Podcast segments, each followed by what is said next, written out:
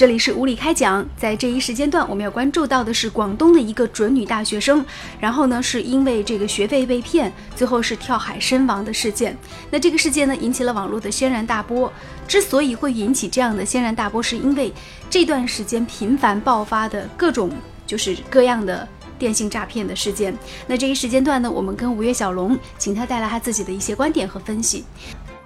嗯，在最近的新闻里面，陆陆续续出现了很多，就是大学生，然后被诈骗以后，最后都选择了自杀这种形式，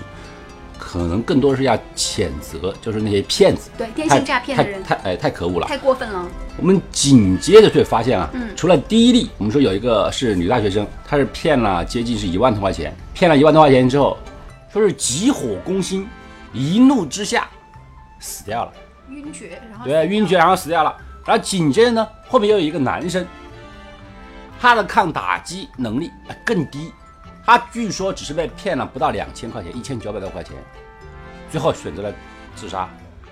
现在我们今天刚刚谈到那个小女生，同样也是，一共汇款的金额九千八百块钱。实际上，我们总的来看的话，他们被骗子骗去的金额，并不能够说是一一笔巨款。对，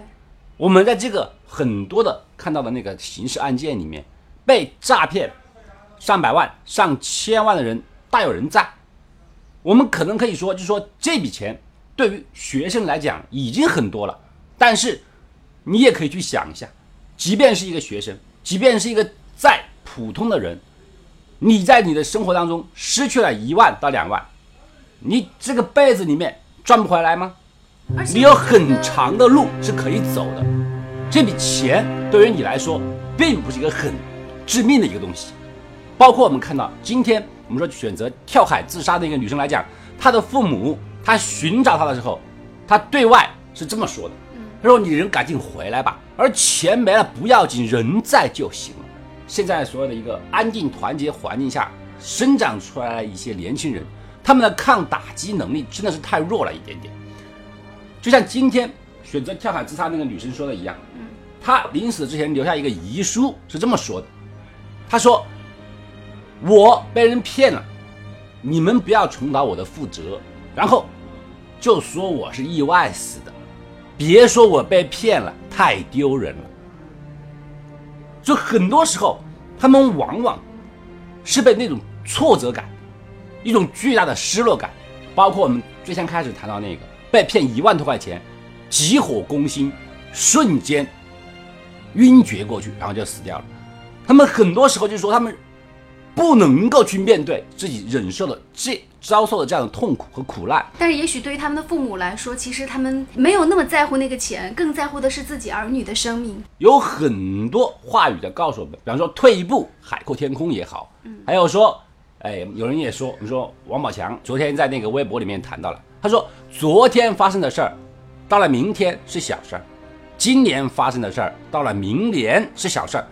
这辈子发生的事儿到了下辈子来看也是小事儿，甚至只是一个传奇。就是说很多东西啊，我们首先要面对一点的就是说，这个世界不是一个保温箱，我们不能够一辈子平平安安。人在江湖飘，哪能不挨刀？骗子今天骗不到你，明天也要骗到其他人。我们不能够保证自己一天二十四小时的时候，我们永远是智力三百六那种状态。多多少少我们都能够知道，骗子为什么能成功，都是利用了我们每个人占小便宜，或者是遇到了困难的时候，他趁虚而入。我们实际上不能够保证自己能够一辈子不上当，都有上当的，对，都有你或大或小都有。都有。你一不小心就会被人趁虚而入了。，那么我们不能够说这跟谁谁谁的智慧有关系，或者说被骗了很丢人。我们只能够吸取经验，然后同时怎么样呢？就像做股票一样，你要懂得止损。就我现在被骗了，我已经得到了损失了，但是我不能够让这个损失扩大化。我被骗了八百块钱，我就搭进去一条命。对我被骗了九千块钱，我被骗了一万块钱，对我要止损的话，那么这个损失就停留在这个九千或者两万。哎，现在我不仅不止损，我还往里面去套牢，我说九千块钱算什么？我要命也不要了，那你划得来吗？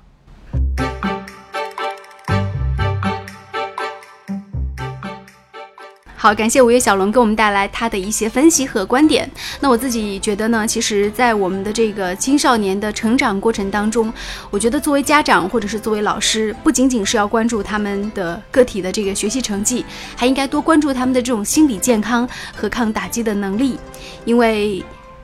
至于人生来说，实际上丢失了几千块钱或者是一两万块钱，它不算是一件